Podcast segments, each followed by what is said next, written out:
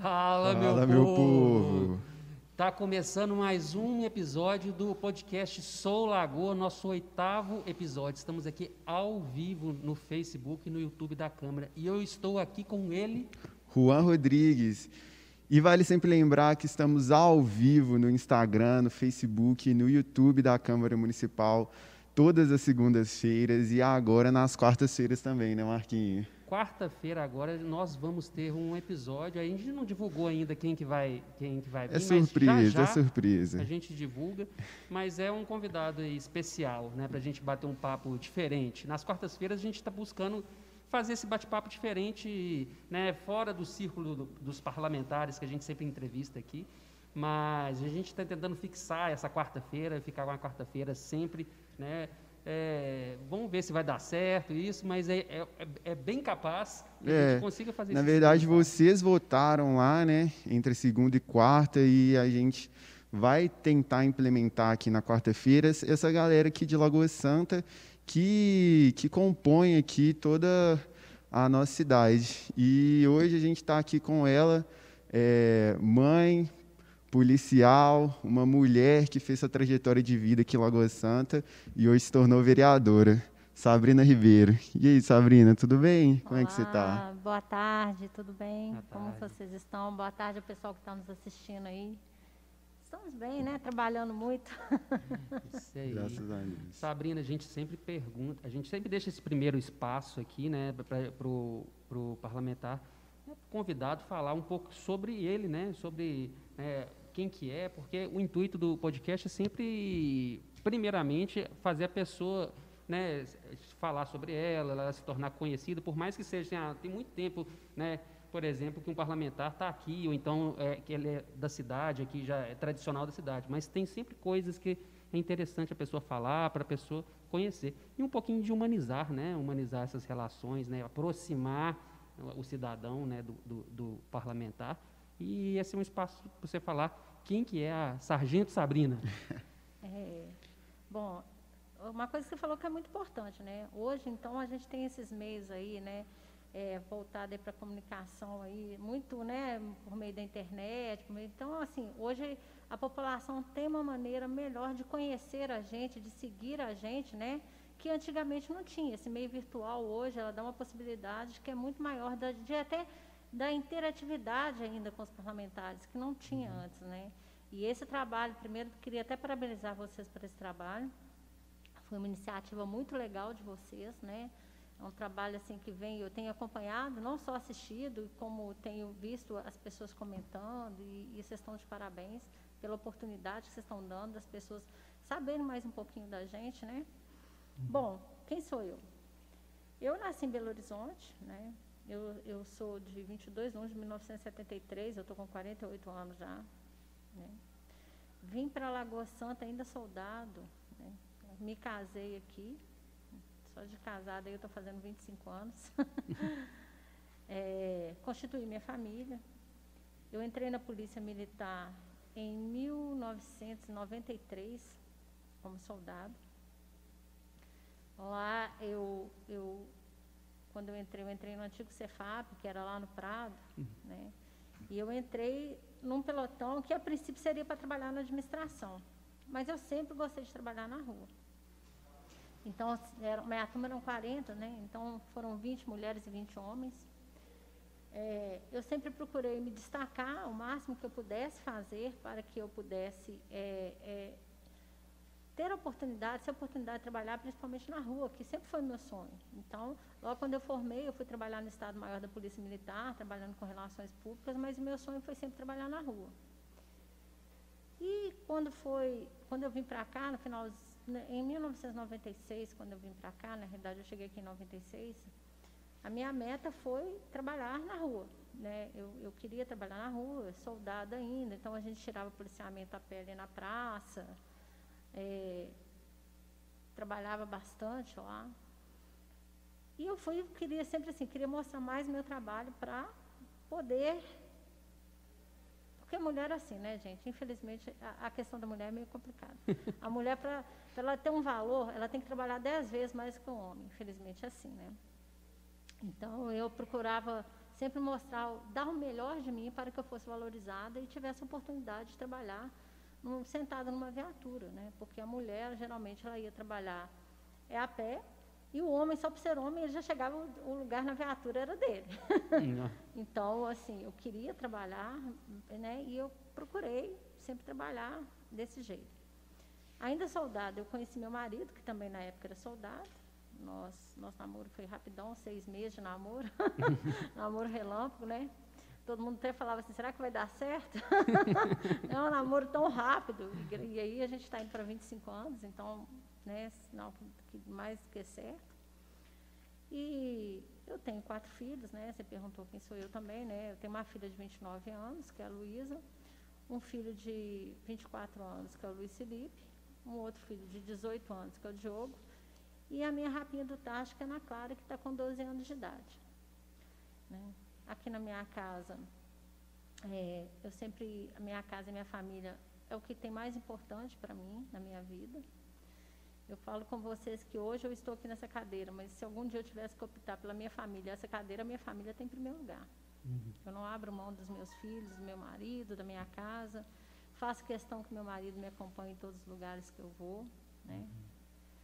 E a segunda paixão da minha vida é a polícia militar, né? Onde eu constituí minha carreira, né? Como eu falei, cheguei aqui soldado, fui promovida a cabo, depois terceiro sargento, segundo sargento e fui para a reserva. Foi em, no, em 2019, no finalzinho de 2019, eu fui para a reserva como primeiro sargento da Polícia Militar. Depois de quase 27 anos de carreira. 27 anos de carreira. 27 então. anos. E, e, a gente sempre pergunta assim, perguntam no final da entrevista, mas eu fiquei já curioso em saber disso, né? Porque assim, é, você fez a carreira, né, na, na polícia militar, né? Uhum.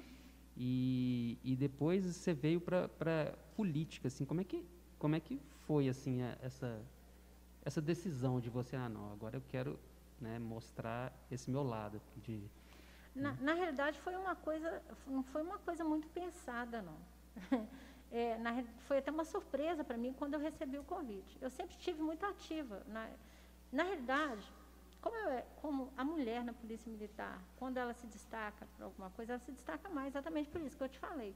Geralmente é uma companhia formada de homens e quando a mulher se destaca, ela tem um destaque né, maior do que os outros policiais militares. E eu sempre fui muito atuante. Então, eu chegava numa ocorrência, eu simplesmente eu não conseguia chegar na ocorrência pegar os seus dados, pôr numa prancheta e ir embora. Para mim, aquilo ali não, não era o suficiente. Eu me envolvia com aquela ocorrência. Eu ia lá, anotava os dados.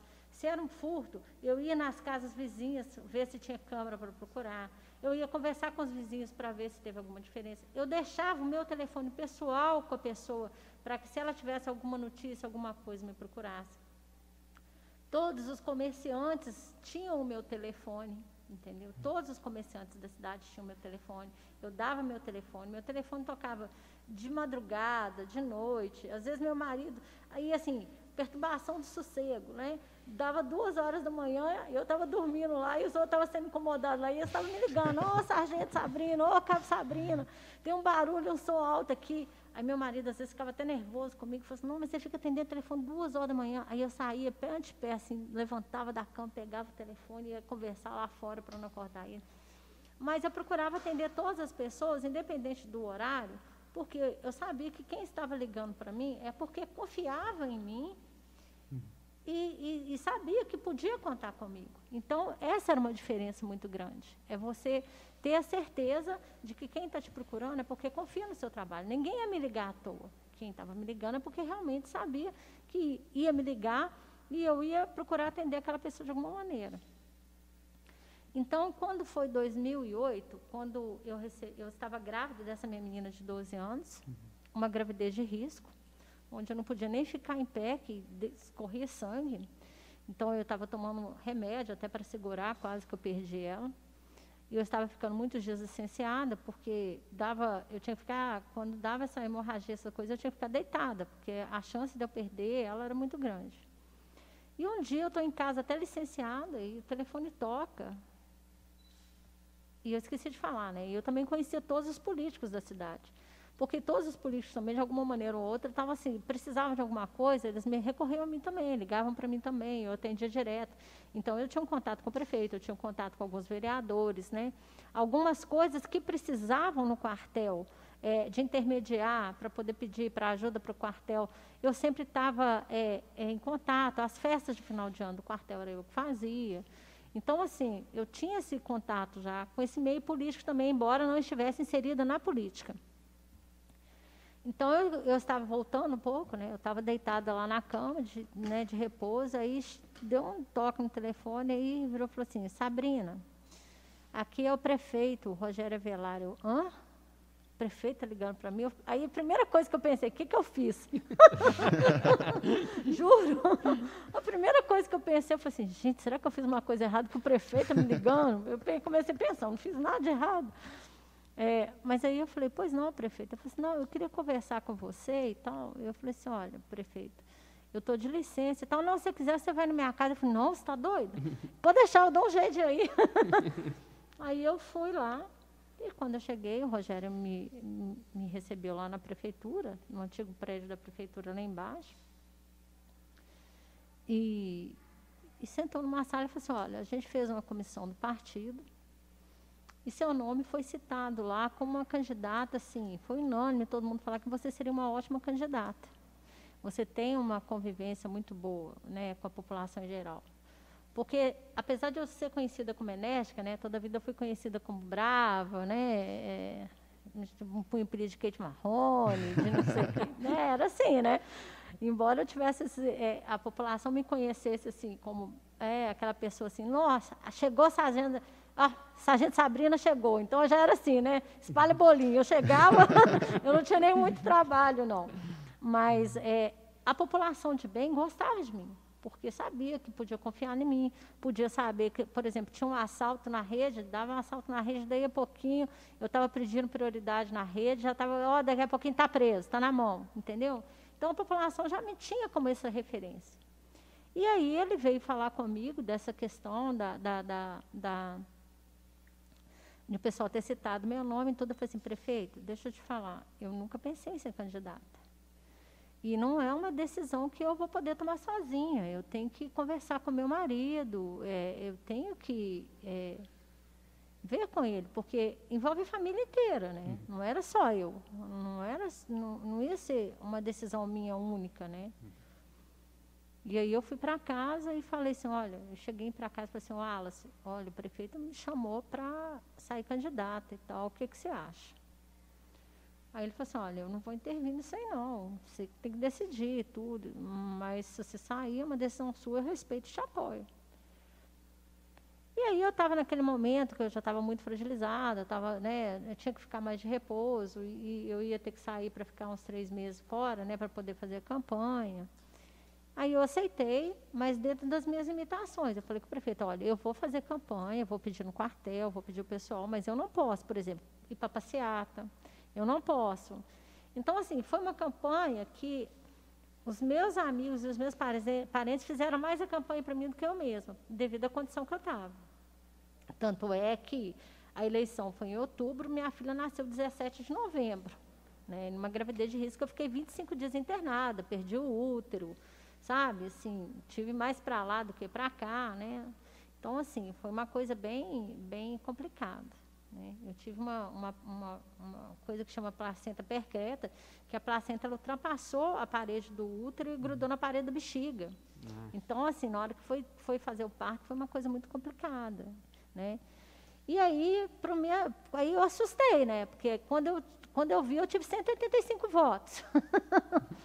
né? Assim, e eu falei assim, gente, eu tive 185 votos, assim, mas eu, eu mesmo quase não pedi voto, né? E aí eu vi que foram os meus irmãos de farda, né? Que, que na, na polícia militar eu considero que eu tenho irmãos, apesar de eu não estar nativa mais, mas são meus irmãos, é uma família. A polícia militar é uma família. Tanto é que a gente é igual um vespeiro, né? Mexeu com um, mexeu com hum. todos, né? Então, a gente é uma família, eles são minha família, tanto que até agora, mesmo aqui, né, estando agora na condição de vereador, o que eu posso fazer pela, pela segurança pública eu faço, é uma das minhas bandeiras, né? inclusive ajudar no que eu puder para que eles possam fazer o, prestar o serviço deles com excelência, é uma das minhas intenções. E aí, né, voltando, eu, e aí eu decidi, é, aí eu saí candidata, tive 185 votos, não fui eleita, teve, na época acho que teve vereador eleito com 235, 245 votos, alguma coisa assim, mas tinha questão de coligação, né, ainda uhum. e tudo, e eu não fui eleita. Mas ficou de uma experiência, né? Foi assim que eu entrei para a política. E isso foi em qual ano? Dois, 2008. 2008. É. Aí, é, aí em 2012. 2012 eu, não, aí eu tive o convite de novo, né? uhum. né? É, dessa vez era Breno que sairia candidata a prefeito. Hum. O Rogério Breno foram me procurar e eu não pude sair porque eu, eu é, era um ano que eu fui convocada para fazer o curso de sargento. Eu era cabo em 2008 e era o ano que eu fui convocada para fazer o curso de sargento. E o curso de sargento era para o resto da vida, né? Eleição uhum. eu podia concorrer, ganhar ou não. Mas a minha carreira na Polícia Militar, a questão de eu ser sargento, era para o resto da vida. Era não, é para o resto da vida, né? Outro dia alguém me perguntou assim: você quer ser chamada de sargento ou de vereador? Eu falei assim: eu prefiro ser chamada de sargento. Aí eu falei: sargento, eu sou para o resto da minha vida, vereador, eu estou. Uhum. Entendeu? Então, por isso que eu faço questão de tudo ter o sargento Sabrina e tal, porque sargento eu sou para o resto da minha vida. Então, quando veio o convite para eu, quando veio a convocação para eu para o curso sargento, o curso começava em março e terminava em agosto. E para eu poder candidatar, eu tinha que me desligar, porque a situação do, do policial militar é diferente da situação dos outros candidatos. Quando está na ativa. Ele não pode se filiar a partido nenhum. Então, o nome dele sai depois da convenção. Ele não hum. precisa participar da convenção. Ele vai sair no período que ele tem que ser desligado, porque você tem que ficar três meses desligado, se for prefeito, seis meses, e se for a um cargo de vereador, três meses. Então, você tem que desligar do, do, da, da, Polícia Militar, né? a gente fica na situação de agregado ao quadro da Polícia Militar, hum, e e se eu fosse candidata em 2012, eu teria que me desligar da polícia em julho. Eu ia formar meu curso sargento em agosto. Então, assim, eu é são, ou eu saía candidata ou eu fazia meu curso. E aí eu conversei, expliquei para o Rogério, expliquei para o Breno a situação que eu me encontrava e que eu não podia, naquele momento, sair candidata. Então, em 2012, eu não fui candidata. Oh, legal, Sabrina. É, você falou também que, que seu sonho é, era sempre estar tá no, no operacional, ele nas ruas, né? E assim, eu eu estava conversando com a Cléia, essa assessora, e ela falou que que você saiu ali, eh, ficou por três anos na relação pública da Polícia Militar. Foi. Eu queria saber como que foi esse processo e e também queria falar que assim a, a sociedade em si, igual você falou no começo, é muito machista, né? Então, eu imagino isso, é você com, com 19 anos, é, há tanto tempo atrás, entrar na polícia. Queria saber como é que foi esse processo, assim, é, de ser soldada, cabo, até se tornar hoje sargento. É. Quando eu entrei na polícia, né, eu tinha 19 anos, e, e, na época, mulher maior de idade era 21 anos. Né? Hum. Então, o meu pai teve que me emancipar, porque você tinha quando você entra na polícia, você tem que andar armado, você tem que ter porte de armas, você tem que responder pelos seus atos, né? Porque você vai prender os outros, você pode entrar numa troca de tiro, você pode atingir outras pessoas, né? Então, você ali, você tem que ser responsável pelos seus atos. Meu pai me emancipou. Quando, logo, logo, quando eu formei, eu fui trabalhar em relações públicas, eu fiquei dois anos na, na, no Estado-Maior da Polícia Militar, antes de vir para cá. E lá no Estado-Maior, eu trabalhava na, na, que a gente chama de P5, que é o Relações Públicas na, da Polícia Militar. Então, eu trabalhava com o coronel Walter Lucas na época, eu era é, secretária dele. E lá eu fui pegando esse know-how das relações públicas mesmo, né, desse contato com relações públicas. Então, quando eu vim para cá, soldado, é, eu consegui para a viatura, eu ainda comecei a trabalhar na viatura como soldado. É, fiquei soldado patrulheira, depois soldado com soldado comandando viatura, depois cabo comandando viatura, sargento comandando viatura. E, e quando eu fui, e, e nessa questão de, de, trabalhar, era aquela coisa, né? Eu não podia ser, eu estava na viatura ali, você não podia ser, é, passar a mão na cabeça dos outros, né? Porque você pensa bem, eu sou mulher, não sou muito grande, né? Para não falar que eu sou bem pequenininha. sou baixinha. Se eu chegasse entregando flor para todo mundo, gente, eu ia apanhar, né? Polícia Militar, você mexe com as pessoas que estão à margem da sociedade. Então, que são pessoas que não têm nada a perder, às vezes, né? Elas não têm consideração por ninguém, muito deles não tem consideração, não tem preocupação, não tem respeito por ninguém. E aí você imagina eu, mulher pequenininha, né? Chegar lá, oh, põe a mão na cabeça e tal. Não, eu tinha que chegar com mais energia, né? Eu já chegava com a voz mais impositiva e põe a mão na cabeça e abre as pernas e tal, deita no chão e algema. E assim, pulava muro. Eu nunca tive muita coisa assim, de, de, de, dessas frescuras, não, sabe? Eu não usava brinco, eu não usava anel. Aí tem uma amiga minha que trabalhava comigo que falava assim, Sabrina, põe um brinco. Eu falo assim, eu não, eu tô, eu tô aqui na viatura, eu vou prender uma pessoa, vai que eu vou ter que rolar com a pessoa no chão, ela acha um brinco, vai rasgar minha orelha. Entendeu?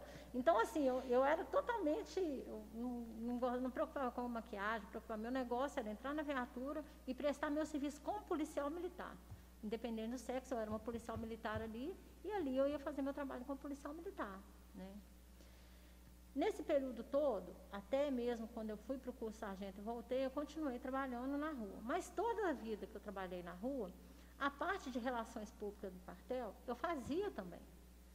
Então, o que, que acontece? Eu, eu tinha festa de final do ano, eu que fazia. Tinha um evento, na época a companhia aqui era ligada ao 36º Batalhão, que é em Vespasiano. Era uma companhia do 36º. Então, tinha um evento lá em Vespasiano, uma cerimônia e tal, Pega a Sabrina e deixa uma semana à disposição lá, da, da, da região, do, do 36, para eu fazer os eventos lá. Porque eu já tinha esse know-how de fazer eventos, né? Tanto é que eu tive um buffet também aqui, né? Que funcionou durante hum. três anos na cidade, que era de Lupe Clara Buffet. Então, assim, eu gostava. E, e, e, eu abri isso exatamente dessa experiência minha, de ficar fazendo festa. Festa de final de ano, festa de despedida. Né? E eu fazia questão de fazer essas festas de confraternização. Porque eu acho que é muito importante essa confraternização. Você confraternizar. Igual eu falei, a Polícia Militar é uma família. E à medida que você confraterniza. Então, assim, eu fazia as festas, ainda ficava no pé dos meninos. Vão participar, gente, vão participar, vão, vão lá e tal, sabe? Incentivando as pessoas. Porque eu acho que é muito importante é, você tem que trabalhar muito também, mas você tem que ter aquele lado para você conviver com seus amigos, com sua família, né? As famílias também se conhecerem, saber, a esposa saber quem que é que está trabalhando com o marido dela, quem que é a pessoa que está lá, quem que é a família, né? Os amigos. Então, eu sempre fazia essa parte de relações públicas também. Quando foi em 2014, eu, eu, eu tive um, um fiquei chateada com algumas coisas que aconteceram aqui, né? Eu fazia MMA, quebrei o dedo do pé e fiquei um tempo afastado. E aí eu, eu nessa luta lá do MMA, eu chutei errado, quebrei o dedinho do pé, fiquei uns 30 dias afastado, porque o dedo estava custando colar. Você fazia MMA? Fazia. Nossa Senhora! Teve uma época que eu fazia de tudo. Ó, eu corria. Eu sempre, correr eu gosto até hoje, não estou podendo porque eu quebrei numa ocorrência, eu quebrei meu tornozelo mas e tive que colocar parafuso, tudo, já operei, já tirei até as placas, o parafuso e tudo, mas assim, eu ainda estou recuperando, então não consigo correr como eu gosto. Mas teve uma época que eu corria era 18 km, treinando para 21. Uhum. Aí eu fazia crossfit, né? E, e, foi aí que até meu joelho foi embora, porque eu fazia crossfit, fazia zumba, malhava, corria. né? Aí quer fazer tudo de uma vez, esquece que não é mais menino, né? É, mais quatro em casa. aí, aí você já viu, né? Aí, aí foi que deu, foi, foi deu zebra. Mas é, aí eu tive um, um, aborrecimento aqui e aí eu procurei a região e perguntei se tinha uma vaga para mim para lá, que era em Vespasiano. E aí, me, me, aí eu tive a vaga, o coronel falou assim, olha, nós temos uma vaga aqui, mas é na corregedoria, na subcorregedoria, nós estamos formando a corregedoria. Aí eu fui para a subcorregedoria. Aí na subcorregedoria eu fiquei um ano. É, confesso que não me adaptei muito lá, porque era totalmente, né? Eu vinha da rua, do trabalho de rua, essencialmente rua, e fui para a corregedoria, que era um trabalho ali que você tinha de uma fiscalização maior, assim, de, de não, não era minha praia, sabe? Eu trabalhava também, fui muito bem lá, recebi elogios, trabalhava, meus processos eram de excelência, fazia tudo conforme eu desejava, mas não era ali que eu me sentia bem. E aí eu cheguei no coronel e falei assim, coronel, olha, eu estou aqui na Corregedoria já tem um ano, na subcorregedoria já tem um ano, é, gosto de trabalhar né, aqui, mas eu preferia é, estar trabalhando no outro setor.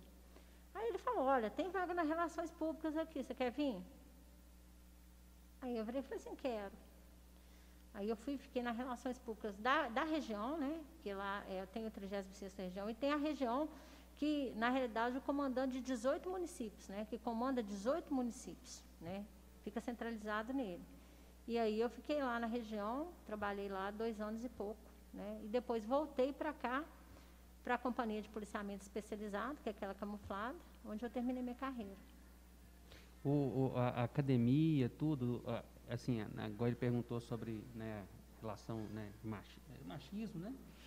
Mas, assim, para mulher, para mulher é, é, mais, você acha que é mais duro, é a mesma coisa, ou eles facilitam, ou eles não facilitam nada né, nos cursos, é tudo igual? Na, na realidade, quando eu entrei na polícia, a gente entrava num outro tipo de regulamento, né? Uhum. Então, o regulamento que eu entrei na polícia, é, não tinha essa coisa de passar muita mão na cabeça, não. A minha turma, por exemplo, de soldado, foram 20 homens e 20 mulheres. Uhum. Então, na época, o nosso comandante lá era o Coronel Bahia, ele era muito sério e ele não gostava muito de policial feminino, não, né? E aí o que acontece? Quando ele, um dia a gente estava fazendo ordem unida, que é aprendendo a marchar e tudo, né? E lá eles costumavam pagar é, fuzil para os meninos e as meninas faziam com aquele bastão de madeira grandão, os mesmos movimentos, mas com bastão de madeira. Segundo dia de ordem unida que a gente está fazendo, ele chegou de uma sacada que tem lá, que tem lá no, no prédio, chegou lá em cima da sacada e falou assim: Ô sargento fulano de tal, que cambada de perfeito mochiva é essa aí? Por que, que essas mulheres estão marchando com esse bastão elas não quiserem entrar para a polícia? Pode pagar fuzil para todo mundo. Gente, o fuzil pesa. Vocês não têm noção. Aí a gente marchava com fuzil, né? E eu, e eu como eu sou baixinha, eu era uma das últimas, né? Então, assim, o sargento só me enxergava. Eu ia marchando, o braço ia virando, conserta esse braço, Sabrina, e tu. eu pelejando para ficar. Mas assim, eu nunca tive muita moleza, muito pelo contrário. Eu acho que eu sempre, eu acho que a mulher, ela sempre tem que procurar se destacar mais para ser valorizada. Mas eu acho que isso é na sociedade de forma geral, né? Eu acho que isso é um problema, é, é, não só na polícia militar. Hoje eu vejo até muito menos isso do que na minha época. Acho que na minha época é, esse preconceito contra a né? Os próprios militares falavam que mulher era dinheiro jogado fora do Estado, eram as coisas assim que a gente ouvia. Hoje não. Hoje a gente vê a inclusão da mulher na polícia militar com muito mais bons olhos. Você pode ver aqui que hoje nós temos, por exemplo, lá no Bem Viver, a sargento Tatiana está lá tomando conta do Bem Viver e fazendo um trabalho maravilhoso. Né? A gente vê outras policiais femininas aí, a Tassiane, e outras mais, a Flávia, todo mundo trabalhando, e, e, a Tassiane na rua, a Tatiana na rua, e as meninas fazendo um serviço de excelência. Coisa que antigamente, assim, para você, na minha época, quando eu estive aqui, para eu conseguir sentar num banco de viatura, nossa senhora, era.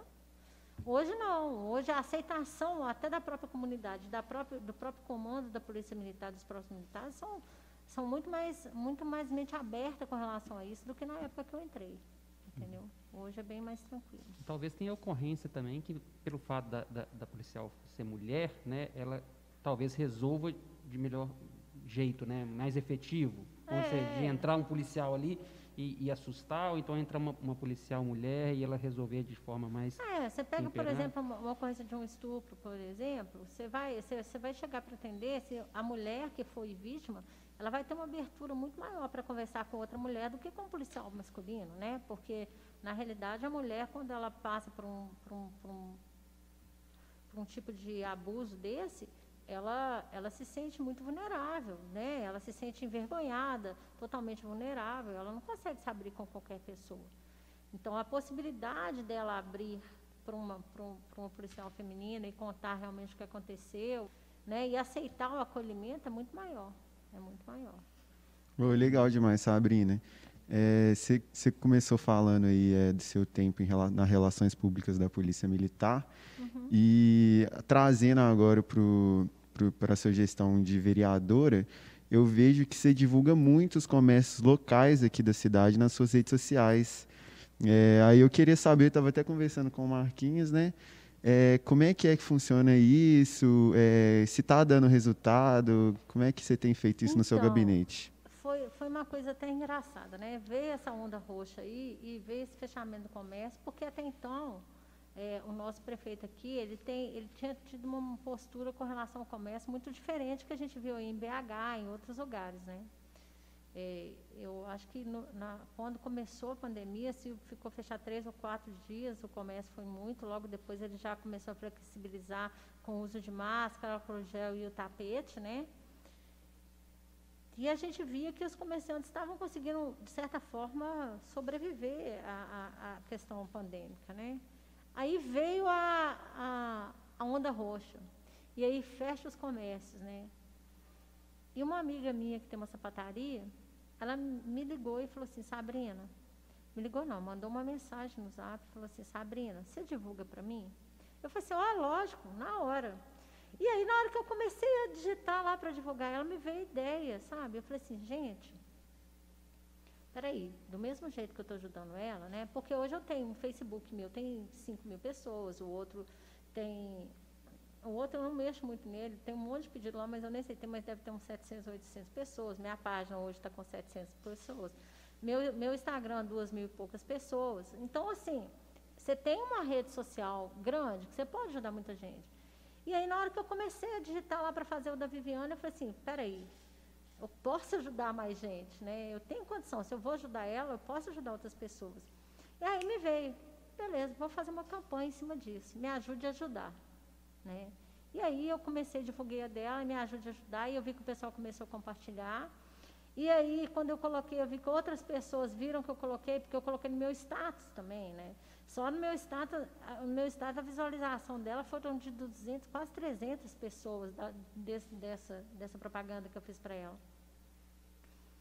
E aí eu falei, aí o pessoal começou a me mandar e tal, e aí eu já entrei em contato com a Aisla, que é a que mexe com minhas redes sociais, falei Aisla, vamos montar um, um, uma coisa bacaninha. Na realidade, o Aisla é assim, né, gente? Eu nem precisei falar com ele, para falar a verdade. Ele falou assim, olha, montei um negócio para você, para fazer a chamada da sua campanha, e mandou para mim. Eu falei, não, que legal.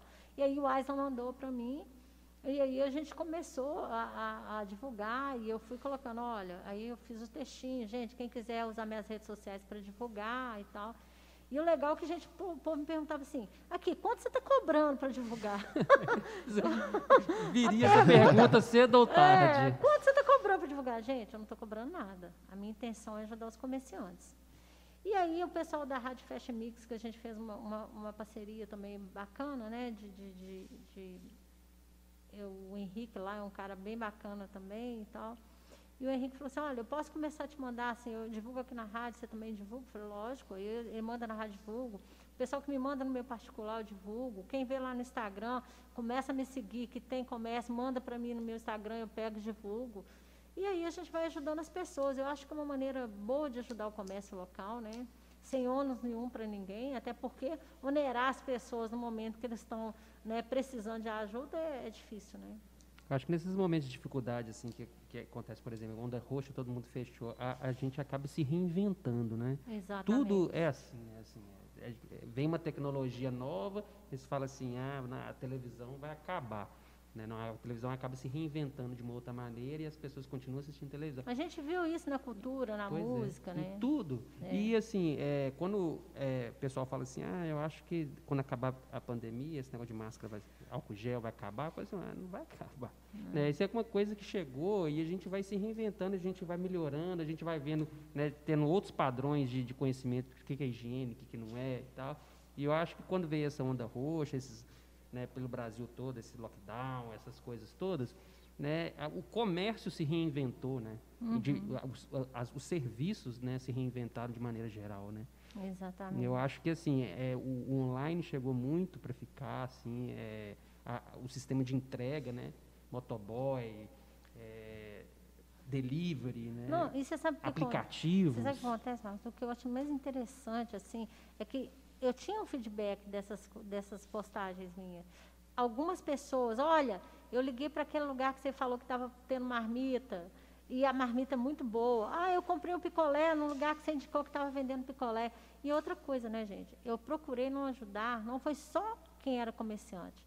Aquela pessoa que fazia seu bolo lá no fundo lá da cozinha dela e vendia, eu mandava para mim, às vezes ela mandava as fotos mais ou menos, uma coisa, eu falei assim, não, gente, não tem jeito de eu divulgar assim. Aí eu dava uma tratada naquilo ali e divulgava para a uhum. pessoa, manda seu número, manda seu quê. Você mandou a foto, mas não mandou o número, mandou o nome. Aí eu ia fazer aquela montagenzinha lá e divulgava. Então, o cara que vendia máscara, o cara que vendia bolo, sabe? Assim, não foi só a comerciante que a gente ajudou, a gente ajudou muita gente que era que estava produzindo as coisas do, de forma informal né, e que vendia de forma informal e que estava precisando de ajuda também naquele momento, que a gente teve a oportunidade de ajudar. E foi muito bacana. E está sendo ainda, né? Porque eu não parei ainda. Legal demais, Sabrina, e é muito bonito. É, tem muitos serviços como esse que, que acabaram se reinventando com a pandemia, mas o policiamento, o serviço do policial militar, é, não dá para fazer online, né? E eu vi que você fez a movimentação para vacinar os policiais militares aqui é. em Lagoa Santa. Queria que você falasse um pouquinho mais sobre isso. Então, é, quando eu, quando foi exatamente o que você falou, né? O policial militar não tem como ficar home office, né? Policial penal, policial civil, porque o sistema de segurança pública não pode parar. A gente teve um exemplo, né? Vou citar aqui, não tem nada a ver com a situação agora, mas só para ilustrar vocês viram o que aconteceu no Espírito Santo quando a polícia entrou em greve lá. Saque, né, roubo. Então, você tem a noção da necessidade do serviço da Polícia Militar, que é um serviço que é, que é essencial, né, que não tem como parar.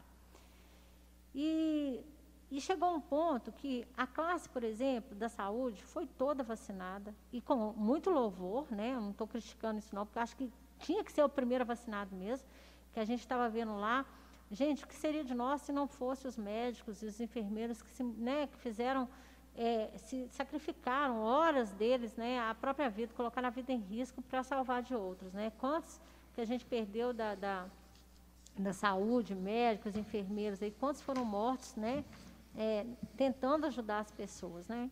Só que a classe da saúde foi toda vacinada, e com louvor, digo de novo, com louvor, porque tinha que ser vacinada mesmo. Só que a, a Polícia Militar, as Forças de Segurança Pública, elas estavam no plano de, nacional de saúde é, lá embaixo, sabe? Assim, elas não tinham prioridade, né? Na realidade, a, a, a prioridade, eles estavam até depois dos, dos próprios presos. Os presos estão fechados lá enquanto eles estão aqui fora, né? Não que os presos não tenham importância também, não estou falando isso, mas eu falo assim, eles estão confinados. Uhum. Né? Os policiais militares aqui não estavam confinados, eles estavam na rua em contato com a população, tanto correndo o risco de se contaminar como de contaminar outras pessoas. Concordam comigo? Uhum. Então, tendo em vista é, é, é, essa situação, esse cenário, eu entrei com um ofício junto com o secretário de saúde, né, o Gilson Urbano, solicitando a ele que os policiais, as forças de segurança, e aí eu coloquei policiais militares, civis, penais do Corpo de Bombeiro, fossem vacinados. Né? E ele foi me mandou a resposta. Ele falou assim: olha, nós estamos seguindo à risca o Plano Nacional de Saúde. Eu não posso vacinar agora, mas, sendo modificado o Plano Nacional de Saúde pela, pelo Ministério da Saúde, né, imediatamente nós começamos a campanha de imunização das forças de segurança pública.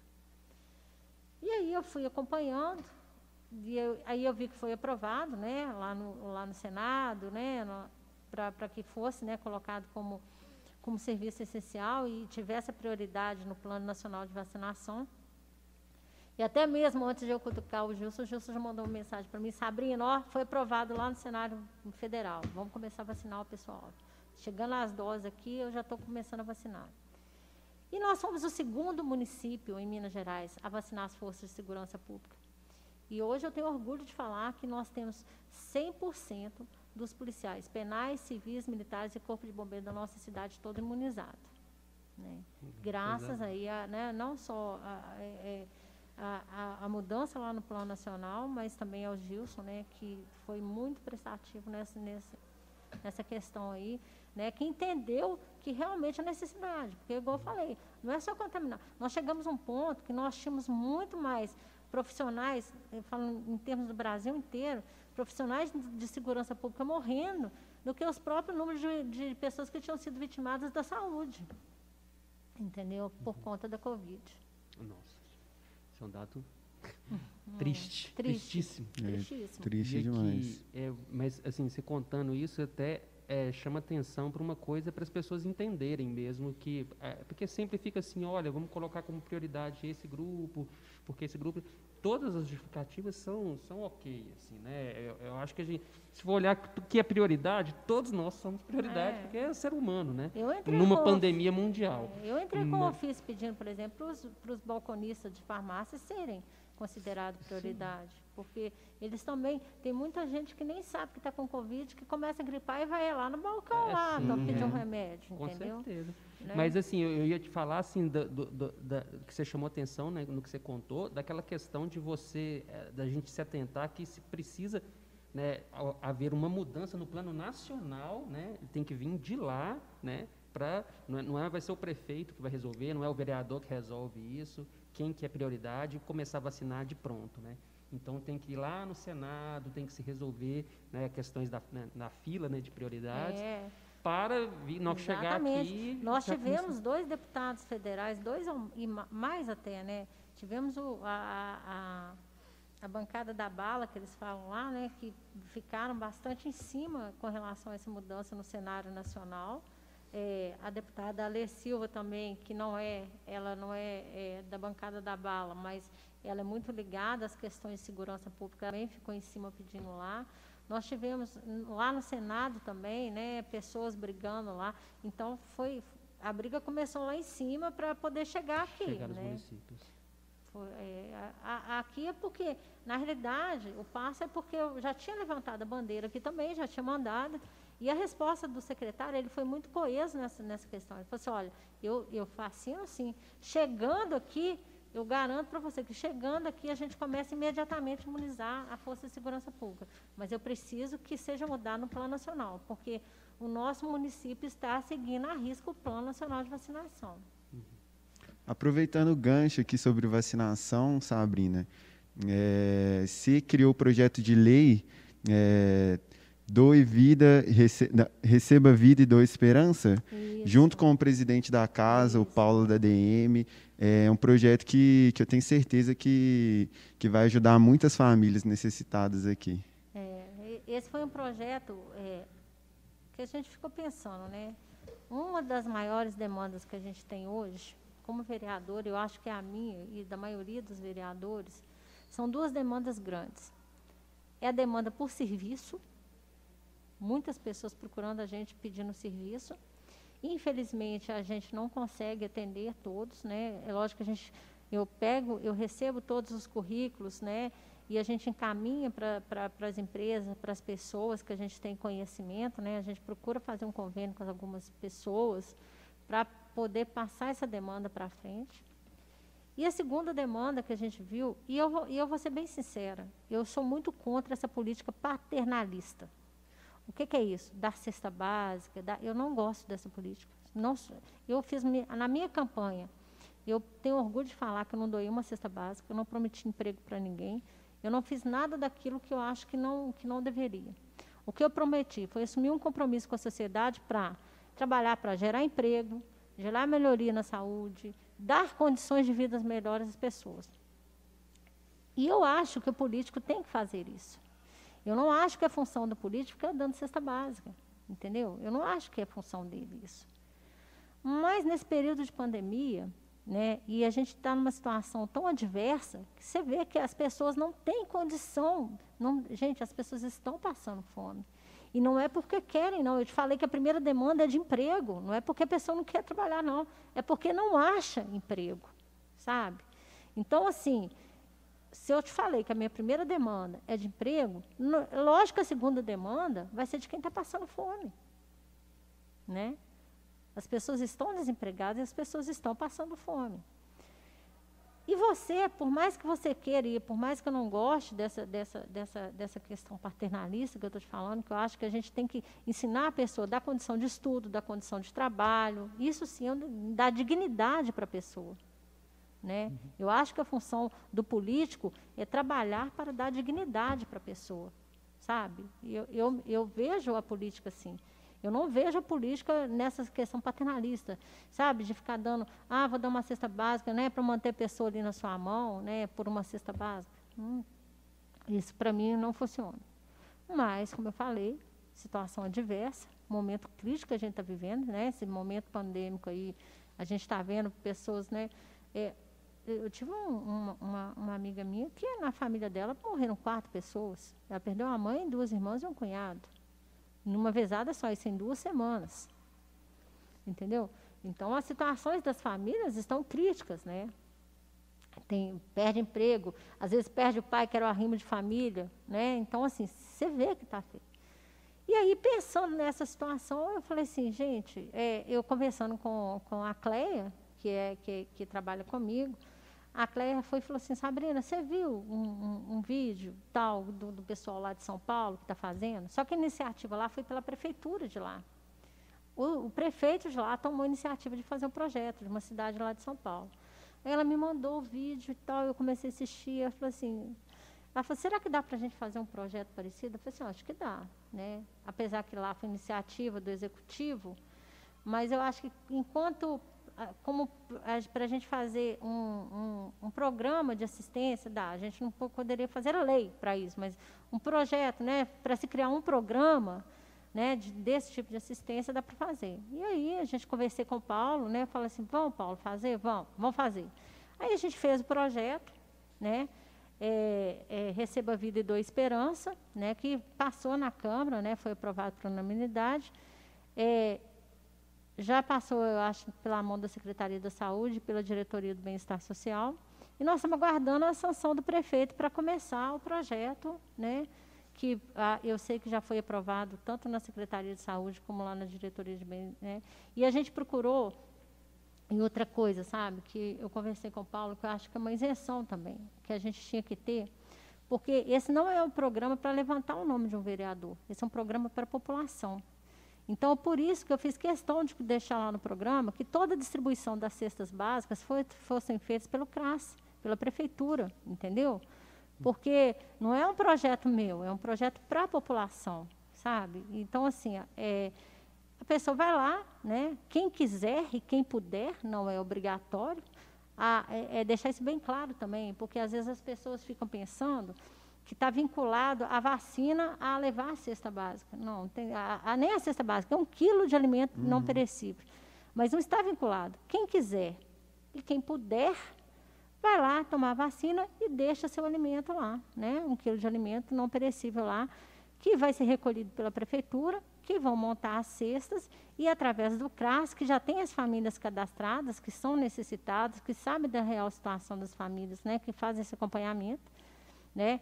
E eu, e eu, e eu inclusive, gostaria até de aproveitar para quem está assistindo a gente, que tem a oportunidade, que quem não está lá cadastrado, procura a assistência social da prefeitura, procura os CRAS, vão lá e se cadastrem para poder receber as cestas básicas, né? Isso é importantíssimo, né? Porque tem muita gente que procura a gente que nem sabe. Quando a pessoa me procura me pedir uma cesta básica, a primeira coisa que eu falo, você já foi na assistência social da prefeitura? Já se cadastrou? Não, então nós vamos te caminhar para você cadastrar lá, porque você vai ter uma cesta básica todo mês. Então, é, exatamente porque eu não concordo com essa, com essa coisa paternalista que eu te falei, eu achei que a gente poderia, que o mais viável seria o projeto, fazer o projeto para ajudar as pessoas, mas que fosse distribuído não, não, não, não em troca de voto, não em troca, de, sabe, pela prefeitura, entendeu? Para exatamente atingir as pessoas que realmente precisam. Marquinhos estava falando aqui sobre o projeto, a campanha do agasalho aqui da Câmara Municipal, Aqueça Lagoa Santa. Está é, tá entrando aí o inverno e é, tem muitas pessoas que, que precisam aí de, dessa ajuda. Então, você que tem uma, uma blusinha velha, um cobertor... Pode ser pode, blusinha nova também? Pode ser nova, pode ser velha, um sapato, uma calça traz aqui na Câmara, o Fala Cidadão, a recepção aqui, vai receber e eu tenho certeza que você aí vai ajudar muitas pessoas. E pode ser também um, um quilo de alimento, hum. né, alguma coisa que você é, queira doar de coração, né, para esse momento né, emergencial. Né, a gente está chegando essas noites tão frias, né? Nossa. Então, assim, o inverno ainda não chegou. Imagina, né? O inverno chega ali para 20, 21 de junho. Nossa, então, assim, é, Já está frio. já, né? vão, já vão deixar todo mundo preparado, né? então, assim, as doações são feitas aqui na Câmara. Então, é, se quiser chegar na recepção, né, entregar um cobertor, um, um, um blusinho de frio, né, fique à vontade que ah, o pessoal vai te receber lá. E só essa pausinha aqui na conversa, a gente falou tanto da, da- da mulher né, na área eh, militar e tudo, eu, eu tenho que deixar meu abraço também para uma pessoa que eu conheço, mãe do João, né, que é a Sub Beatriz, que é Ah, da- sim, Beatriz. Nossa. que é o Beatriz. Um abraço para você. Gente, fiquei lembrando de você sempre aqui na história, porque você é querida a, nossa Sub, a. Sub Beatriz, ela me deu um apoio muito grande. O Diego, o menino dela, ele fazia questão é, é, de, de estar comigo, assim. Inclusive nas campanhas, na, ele queria ir na carreata, ele queria caminhar comigo, eu levei ele algumas vezes, sabe? A, a Sub Beatriz, eu tenho um carinho muito grande por ela, não é de hoje, não. E contadora de história também, viu, É. gente? E, é e militar, eh, na época É. da ativa, era militar forte, dessas que não arregava, não. Não, ela, ela, ela é uma pessoa que eu gosto muito. Controlava batalhão aí como ninguém. Ah, então fica aí o convite para a Sub Beatriz participar aqui com a gente do podcast Sou Lagoa. É, voltando aqui para o nosso bate-papo, Sabrina, é, você preside três comissões aqui na casa. Isso. E, assim, é, é uma coisa que, que nenhum outro vereador aqui está é, tá fazendo nessa gestão. E eu queria saber como que é presidir três comissões assim, é, quais são essas responsabilidades e quais são as comissões? É, na realidade, né, eu, eu, eu até assustei, né? Quando eu fui sair das nomeações das comissões, assim, ó, ó, ó né? A Comissão de Segurança Pública foi uma comissão que eu gostei muito de, de estar presidindo ela, porque tem tudo a ver, né, com, com toda a minha trajetória, né, da minha carreira. É, a Comissão de Meio Ambiente, nós, eu- foi uma coisa que eu bati muito, né? É, meio Ambiente e de Turismo, né? São as duas comissões que eu estou, são as três comissões que eu estou presidindo. O meio ambiente e o turismo foi uma parte que bati muito também na minha campanha, né? A gente tem um projeto voltado para o turismo, assim, que na hora que a gente for divulgar, vocês vão ficar bobo, porque é um projeto muito bacana, né? Eu já tive com o Arnaldo, já levei para ele já o nosso projeto. É um projeto que está bem adiantado. A intenção nossa é que a gente consiga terminar ele todo antes da pandemia acabar, para quando a pandemia acabar, a gente já entrar assim, de pronto com ele, correndo solto, para movimentar. Como eu falei, Lagoa Santa é um- um- uma cidade que tem um potencial turístico enorme e muito pouco aproveitado. Né? E, e- e- e quando eu falo que a minha intenção, desde quando eu me candidatei, é exatamente dar melhor condição de vida para as pessoas. Então, eu acho que através do turismo a gente vai conseguir eh, gerar muitos empregos na cidade. né? Então, por isso que essa fomentação da, da- da- do turismo foi uma, é, é uma coisa que veio muito calhar. E aí, quando eu vi as comissões, coincidência mesmo, porque não fui eu que pedi nenhuma, mas na hora que eu vi que caiu lá meio ambiente, turismo, segurança pública, né? É, na comissão de justiça também eu estou, da administração, né? É, na de finanças. Então, assim, eu estou como relatora de uma, secretária de uma e suplente de saúde e de. Nossa, gente, é muito. Acho que eu estou em sete comissões.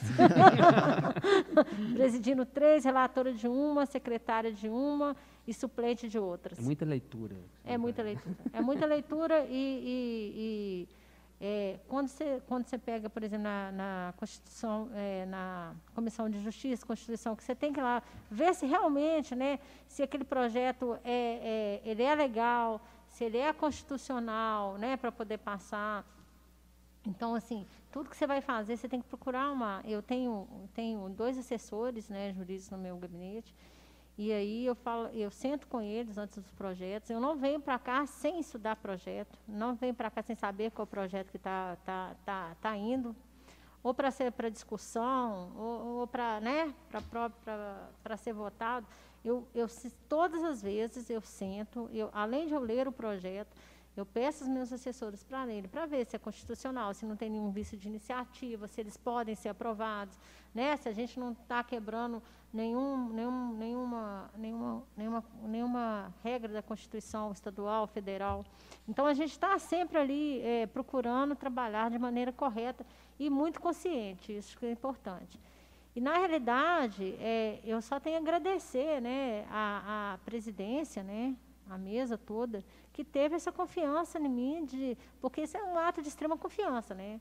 Me confiar a presidência de três comissões, né? E comissões importantes, né? Não são comissões, né? É, turismo, indústria, né? Então, assim, é, são comissões que, que dão muita responsabilidade, né? E aí eu assumi todas elas e, assim, eu tenho procurado... É, às vezes, quando eu vejo um projeto assim que não está muito legal, assim, eu falo assim, olha, gente, tem alguma emenda que a gente pode fazer que vai dar né, uma base melhor para que esse projeto possa seguir em frente, né? E a gente tem feito isso, né? Eu tenho colocado algumas emendas assim pontuais, né? Nas, né, alguns projetos que chegam à casa, que a gente vê que o projeto está meio solto, né? Que precisa de uma de uma de uma modificadinha. A gente tem feito isso. Então, assim, é, é responsabilidade de trabalho, né? responsabilidade de trabalho.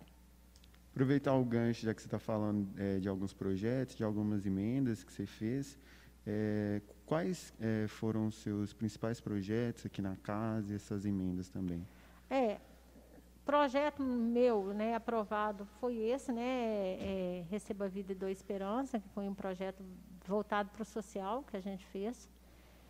É, eu coloquei uma emenda é, no projeto que tornava a, a, prática de atividades físicas como essenciais, né? Eu achei que o projeto muito bom, mas os próprios vereadores aqui da casa estavam meio assim para né, aprovar o projeto, né, com receio de aprovar, por causa dessa, dessa epidemia, né, dessa pandemia, na realidade. E aí a gente fez uma emenda, né, falando que é, o projeto poderia ser aprovado, porém ele teria que né, respeitar a, a, as recomendações né, sanitárias vigentes, né, e passar e, sem, e não poderia ser aprovado sem passar pelo crivo da Secretaria de Saúde, que cada, por exemplo, cada aparelho teria que ter o seu álcool para o aparelho, que teria que ter um distanciamento entre a, a, os aparelhos, que teria que ter uma lista de revezamento de horário lá na porta, lá com o pessoal já cadastrado, com esse revezamento de horário para não ficar cheia a, a, academia. Então, tomar os devidos cuidados para que pudesse ser aprovado. E realmente, né, eu, eu, uma coisa que marcou muito foi o, o, vereador Marcelo Monteiro, na hora que ele foi dar o voto dele, ele falou assim, eu jamais aprovaria sem emenda. Uhum. Entendeu? Então, assim, é, o peso que é uma emenda, mas o peso que ela teve para aprovação do projeto, né, foi muito uhum. grande. Outro também foi na questão também que torna a, a atividade religiosa, né, como essencial também. Nós também colocamos uma emenda na mesma base, né, que desde que passasse por todos os critérios, né, de segurança sanitária que eles poderiam passar, mas que também é, tendo o cuidado com o afastamento, com o álcool, né, com o que a prefeitura listou lá como né, obrigatório para que se pudesse funcionar os comércios. Então, essa foi outra emenda. Outra emenda também que eu fiz, né, também foi o projeto da CIP, né, que estava tava rodando aí na, na, na, Câmara, né, foi retirado pelo, pelo Executivo, mas é, o projeto estava para ser aprovado, a gente não estava concordando com ele, né, eu acho que é, era um projeto que iria baixar a taxa né, de iluminação pública para, para pessoas, para algumas pessoas, mas ia onerar outras tantas. Né? E ia onerar, por exemplo, é, os comerciantes, né, as indústrias, no momento em que eles estão mais passivos de ajuda do que serem taxados com. com né? Então, assim, eu falei assim, olha, do jeito que está, não tem como. Tinha, tinha lá, por exemplo, um aumento de 350%. Nossa. Né? para um comerciante, né? E aí eu falei assim, como que numa pandemia, onde a gente está vendo os comércios fechando as portas, onde a gente está vendo as indústrias é, mandando pessoas embora, desempregando, a gente vai criar, vai criar uma, vai, vai autorizar a ser levada a taxa de segurança de iluminação pública, sabe? E aí eu coloquei uma emenda né, no projeto, quando ele ainda estava na Câmara, eu pedi vista nele. Quando eu devolvi, eu devolvi com essa emenda, falando que, num período pandêmico, não poderia ser mexido na taxa para aumento, de forma alguma. Né? Que se, se aprovado, né, se fosse aprovado, durante o período de pandemia ou calamidade pública, não poderia ser mexido nessas taxas, uhum. a menos que fosse para reduzir. É, certíssimo. Entendeu? Então, quando eu entrei com essa emenda, né, é, o executivo achou por bem retirar o projeto da Câmara. Foi chamado nas comissões, né? Porque assim, ele foi retirado para fazer um estudo maior, técnico, né? Técnico. Porque no sopetão, assim, aprovar uma coisa tão, tão complicada. E não é assim, um né? momento, né, gente? É. Eu acho que é um momento que a gente tem que pensar. É lógico, né? Se fosse, vamos dizer, vamos só reduzir. Se fosse um projeto que estivesse só reduzindo, no, nesse momento, eu acho que a gente não tinha nem que pensar duas vezes. Mas no momento que a gente está, como eu falei, o comércio está crítico, as indústrias estão críticas, a gente está vendo um nível de desemprego aí porque eles não estão conseguindo ficar com as portas abertas. Como que você vai taxar mais ainda né, essas empresas, essas indústrias, esses comércios? Não tem como. Né? Não era o momento. Não é o momento. Não era, não, não é o momento. Né? Então, eu, me preocupei muito com isso quando eu peguei lá a, a, a o projeto que a gente foi estudar e por não concordar e com medo até de que ele fosse aprovado, né? Eu peguei e falei assim, olha, pelo menos se a gente não conseguir parar ele aqui, pelo menos eu vou colocar uma, uma trava nele, uma trava nele aqui. E aí eu entrei com essa emenda. Outro projeto também que eu entrei com emenda, que foi um projeto pan, é, polêmico que teve aí, né? Que foi com relação a, ao subsídio, né, o subsídio do, do, para o vice-prefeito, secretários, né, que estava né, tava aqui na, na Câmara, muito batido pela sociedade em geral. Né, a gente recebia mensagem, recebia é, zap e, e, telefonemas, e o pessoal, né, olha, eu vou ter notícia, você vai fazer isso e tal. Eu falei assim, olha, gente, primeira coisa, explicar que não era um projeto ilegal, que era um projeto legal, que ele estava previsto tanto na Constituição Federal como é, na própria lei orgânica do município. Né? Na realidade, a Câmara estaria só regulamentando uma coisa que já estava prevista, tanto na Constituição Federal como na lei orgânica. Isso é muito importante, porque as pessoas não sabem disso. Não estava sendo criado nada pelos vereadores, né? porque o que se espalhou é que parece que os vereadores estavam criando, não estava criando, ela estava regulamentando uma coisa que já estava prevista. Ponto. Porém, eu também não acho justo né, que isso chegasse só, é, é, fosse só para eles, né, porque esse momento de pandemia, todo mundo está sofrendo. E eu também acho que não cabe essa casa onerar mais ainda os cofres públicos. Então, por isso que eu coloquei uma emenda nesse projeto, estendendo é, a, a todos os funcionários públicos municipais no período de pandemia, somente no período de pandemia. Né? Uhum período de pandemia e a calamidade pública está instalada, nesse período poderia né, o, o executivo é, compor né, o salário de quem estivesse com mais de 15 dias internado. Né? Então, a gente entrou com, esse com essa emenda para poder beneficiar todo o funcionalismo público. Né? A gente teve aí a esposa do, do nosso vice-prefeito veio aqui, pediu para retirar o projeto, né? muito louvável da parte dela, né? embora a gente tivesse estendido para todos os funcionários públicos. Mas eu acho que também abriu uma brecha, né? Eu acho que abriu uma brecha porque a gente viu uma necessidade. Até 2008, os funcionários públicos municipal eles tinham uma previdência, né? Eles perderam essa previdência.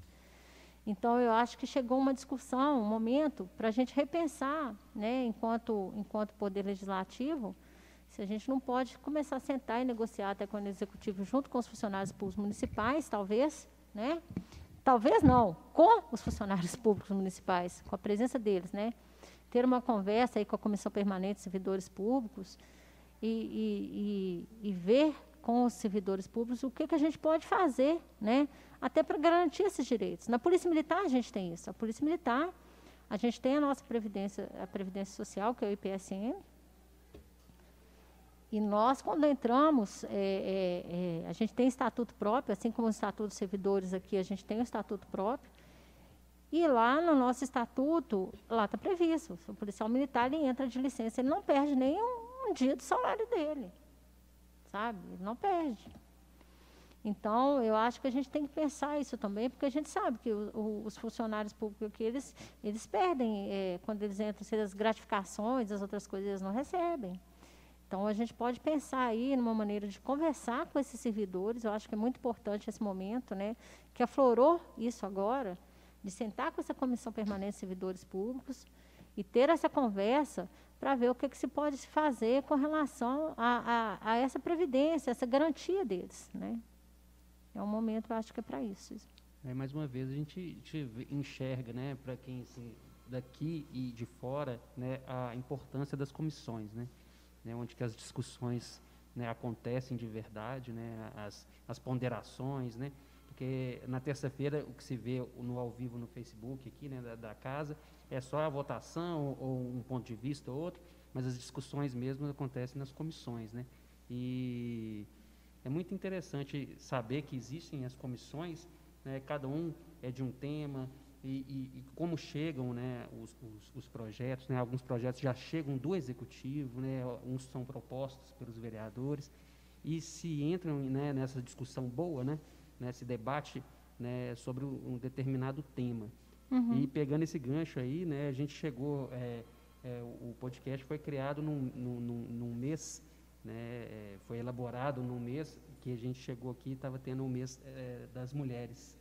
Estava né? conversando com a Lavina no podcast dela sobre a política pública né, para as mulheres. Né? E você e Aline e Sabrina envolvidas nesse, nesse processo. Né? Como é que é né, fazer né, e sentar para pensar uma política pública para as mulheres? Na realidade, também era uma das minhas bandeiras de campanha e não poderia ser diferente, né? desde a minha primeira campanha, para falar a verdade. E olha que é uma coisa que, como que é difícil você conseguir isso, porque é uma coisa que eu bato em 2008, né? Vocês falaram de campanha política, eu, eu fui, eu fui candidata em 2008, saltei em 2012, fui candidata em 2016, né? Onde eu saí com 304 votos, né? Fazendo uma campanha não tão, intensa, não tão intensa quanto essa última que eu fiz, porque eu ainda estava na Polícia Militar, né? E poderia se eleita até ter umas percas salariais, mas assim, mesmo assim me dediquei bastante, tive 304 votos. É, não fui eleita e saí agora, né, 2020, onde eu fui eleita. Né? É, e desde 2008, a delegacia de mulher é uma, da, é uma das minhas, dos meus pleitos. E você vê que de 2008 para cá, é? nós estamos em 2021, até hoje não temos instalado na cidade a delegacia de, né, a delegacia de polícia civil voltada para a mulher, a delegacia da mulher. Há uma diferença muito grande, eu falo com propriedade disso, quando você pega uma vítima de agressão e você leva uma mulher vítima de agressão e você leva ela para uma delegacia especializada, quando você leva para uma delegacia de um plantão. Né? A atenção dispensada a essa ocorrência, você chega numa delegacia de plantão, primeiro, tem uma fila uma fila de ocorrência lá. Às vezes a gente chegava com uma ocorrência de registro posterior lá e tinha um flagrante, eu já fiquei 25 horas de serviço na porta de uma delegacia, esperando para receber um preso. Né? E aí, você vê a diferença do tratamento quando você chega. O que eu falo é o seguinte, muitas vezes é, e não é por maldade, não, é talvez por falta de sensibilidade, às vezes, de não estar preparada para aquele tipo de ocorrência. Você tem um, um, o sacrifício que é, vocês não sabem o que, que é chegar com uma viatura para atender uma ocorrência de violência doméstica. Primeiro, muitas vezes a mulher, ela não quer tomar atitude. Você chega lá, ela te pede um conselho. Ela fala assim, ah, não, eu não quero que prenda ele, não, eu quero só que dê um conselho para ele. Como se conselho fosse resolver. Não vai resolver. Ninguém vai preso de boa vontade. Né? Ninguém põe a mão aqui assim, oh, me leva algemado. Então, né, já acarreta, um, um, às vezes, é, um uso de força física por parte da Polícia Militar para prender aquele indivíduo. Aí você custa prender o camarada, custa convencer a mulher que ela tem que dar a queixa para ele. E na hora que você chega com a pessoa na delegacia, né, a primeira pergunta que é feita para ela pelo policial que está lá é: Você tem certeza que você quer dar continuidade a essa ocorrência? Hum. Depois ele vai voltar para casa. Então, aquele trabalho que você veio construindo lá de quando você pegou ele lá, atendeu aquela mulher, levou ela para o hospital, foi conversando com ela, mostrando para ela que ela tinha que tomar atitude e tal. Até na hora que você chega lá na delegacia, uma palavra, às vezes, mal falada pela pessoa que está lá na delegacia, ela derruba aquela ocorrência sua toda para trás. E aí o que acontece? O cara sai primeiro que ela da delegacia, volta para casa, aí sim ela vai apanhar. É. Entendeu?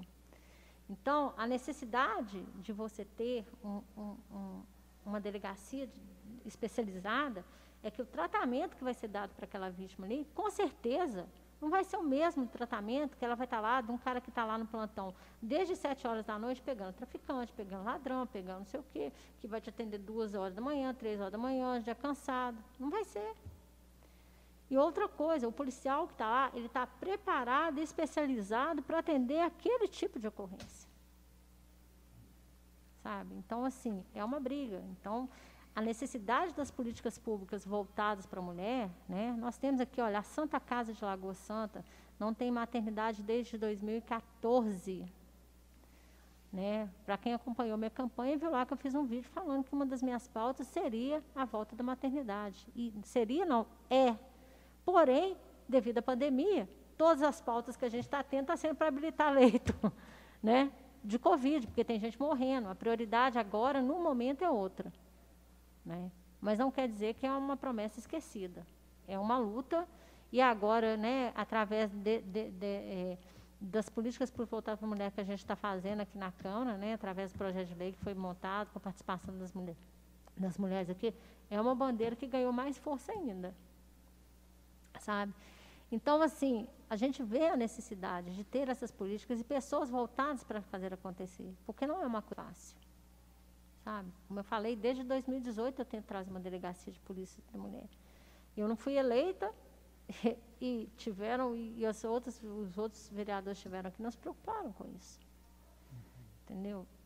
Então, assim, não é só os vereadores, o executivo não se preocupou com isso. Ninguém fez força para que isso acontecesse. É lógico que a gente tem aqui o Centro de Apoio à Mulher, muito bem montado, muito bem feito pela Prefeitura. Né? As pessoas que estão lá, elas se dedicam a fazer o acolhimento das mulheres, a encaminharem da maneira certa, mas não resulta só nisso. Né?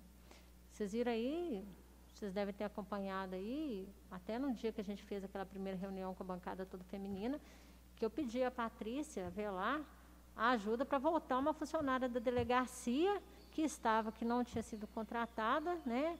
E que ela estava afastada de lá e que lá só tinha duas escrivãs para o cartório da Maria da Penha, que só tinha uma, que os processos estavam todos parados, porque uma só pessoa não estava dando conta de atender.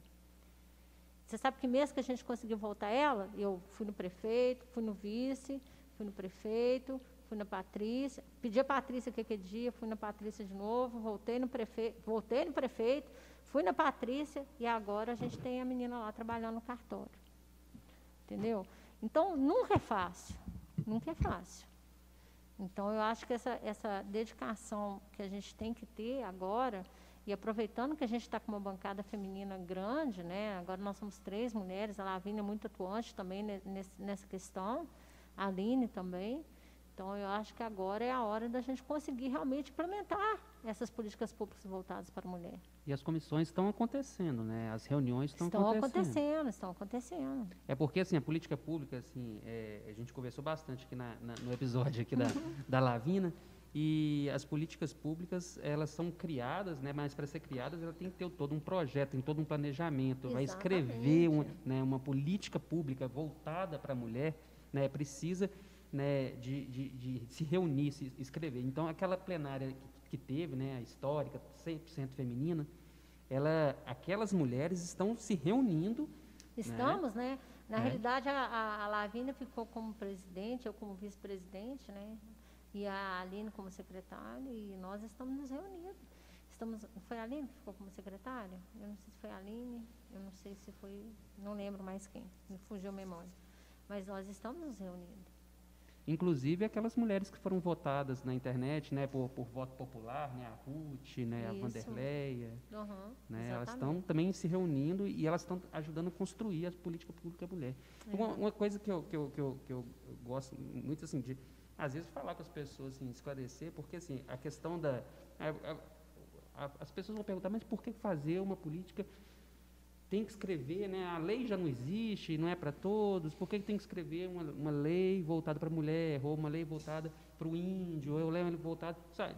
Essas questões as pessoas têm essas dúvidas ainda, né? Mas a questão, por exemplo, da igualdade, né, no, no, no direito lá, né?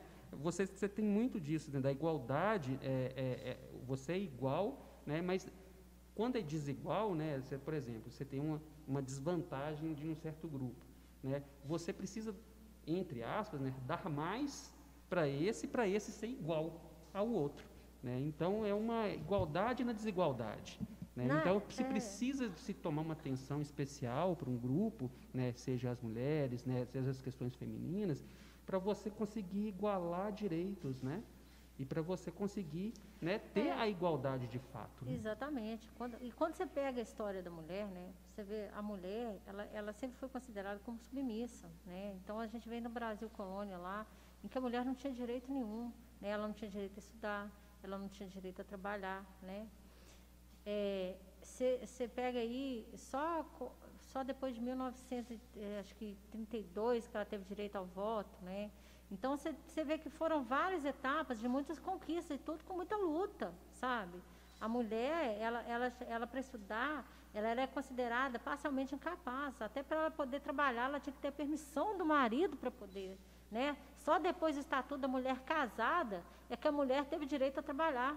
Enquanto o estatuto não foi feito, a mulher não tinha direito nem de trabalhar. Ela trabalhar, para ela ir trabalhar em algum lugar, ela precisava da permissão do marido.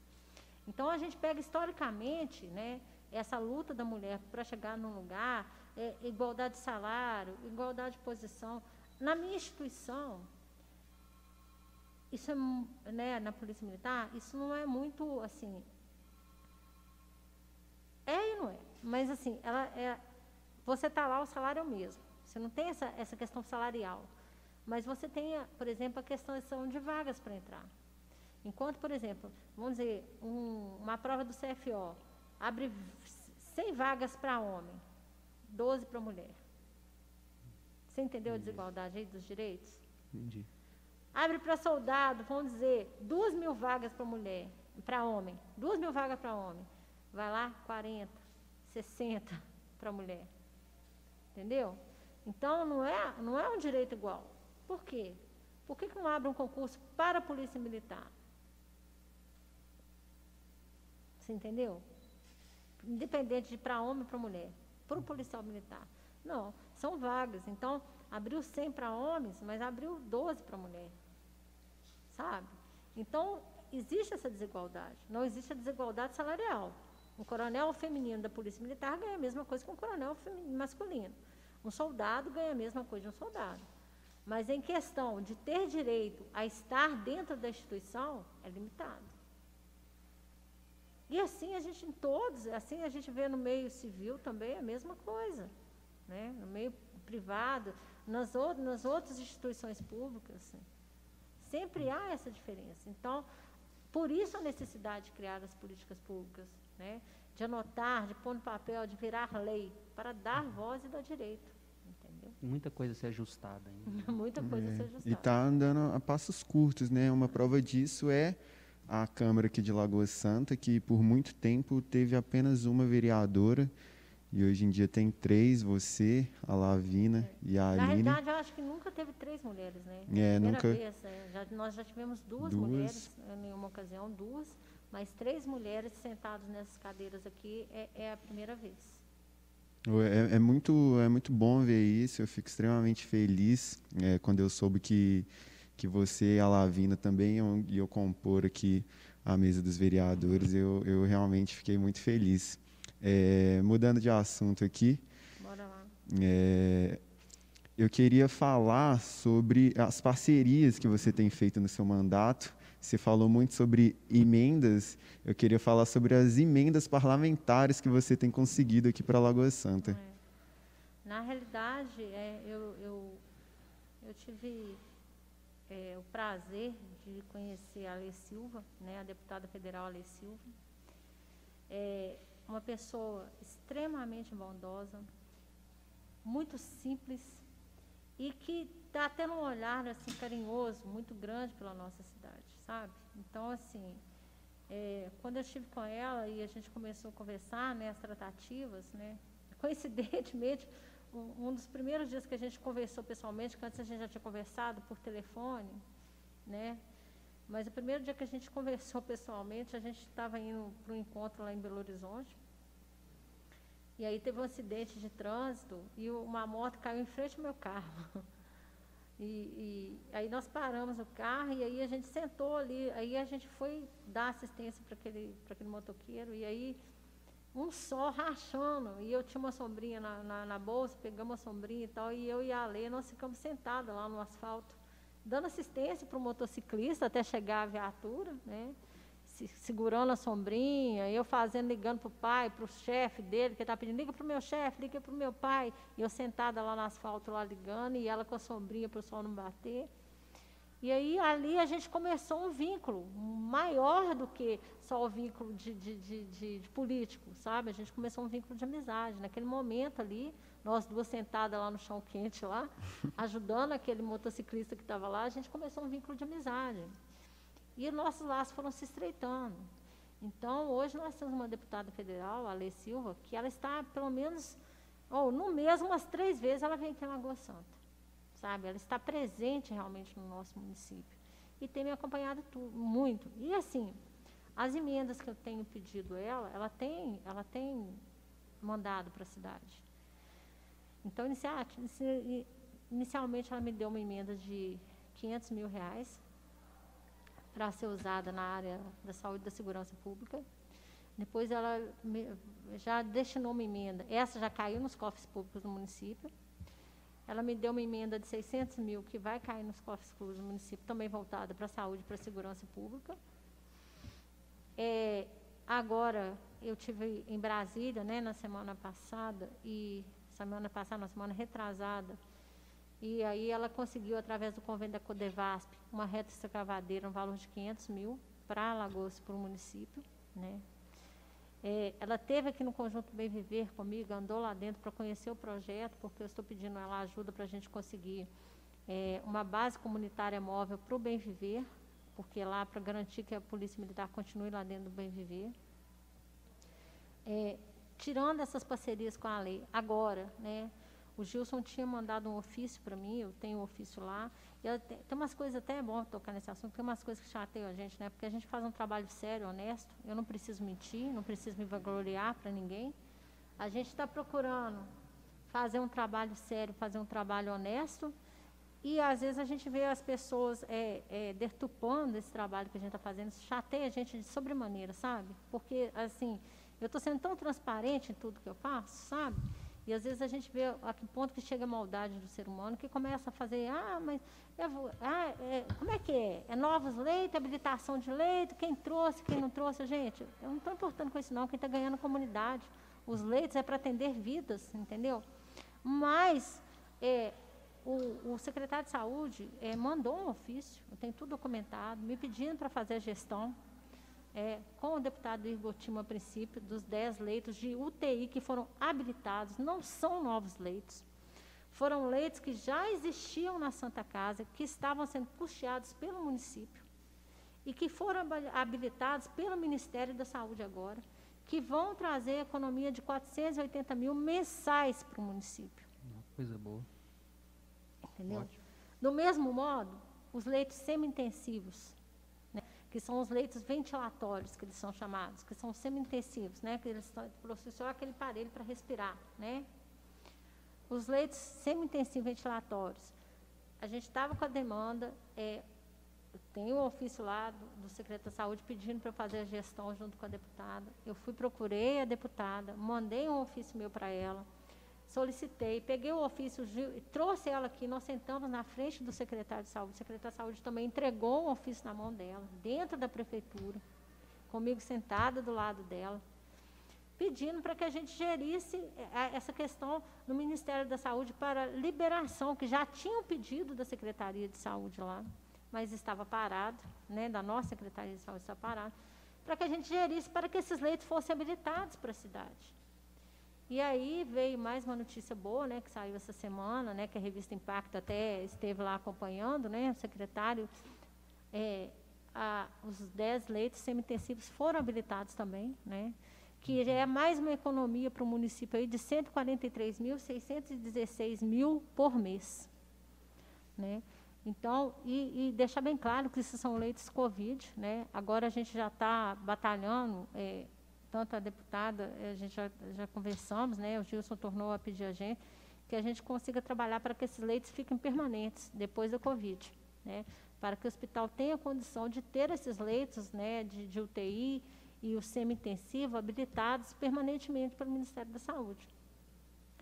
Mas então, vamos dizer aí que a gente conseguiu aí, enquanto perdurar a pandemia, se durar um ano, se durar coisa, se for um ano, é uma economia de mais de 7 milhões de reais para o município, que podem ser usados tanto em outras áreas da Secretaria de Saúde, né? para outros, para cirurgias eletivas, para outras coisas, como para outros meios também que for necessário aqui na cidade, que tiver que gastar aí, né, com o que tiver para melhorar a situação aí de educação, obras e outras coisas. Essas, é, essas primeiras emendas de 500 e, e de 600, a de 500 caiu, né? já falou. está no cofre plus. O de 600 já está, já está com a previsão tá de cair. E elas, você está deixando a cerca da prefeitura decidir o melhor, assim, ou na, você já destina? Na, na, realidade, parte dela vai ser usada para a saúde, parte dela vai ser usada na segurança pública. Hum. Nós temos aí um pleito, por exemplo, que é da construção aí da, da a nossa companhia da Polícia Militar aqui, ela fica em prédio alugado. Né? Ah. Do tempo que eu sou soldado, que, né, que eu fui soldada, que cheguei soldada, a companhia já mudou de lugar mais de sete vezes, ou oito vezes, se eu não me engano. Então, tem um terreno doado pela União, né? E a gente tem a, a, a, pretensão, já tem um projeto, já está pronto, a parte dela arquitetônica e a parte de engenharia já está pronto o projeto para ser criada com, e feita a companhia da Polícia Militar. Né? Para que até os próprios cidadãos da cidade tenham uma referência. Porque essa mudança de companhia, vocês acham que não, mas atrapalha a vida da pessoa, das pessoas aqui de Lagoa Santa. Você está acostumado com a companhia ali. Na hora que você precisa da polícia, você vai na companhia, ela não existe mais ali. Você não sabe nem onde é que ela está.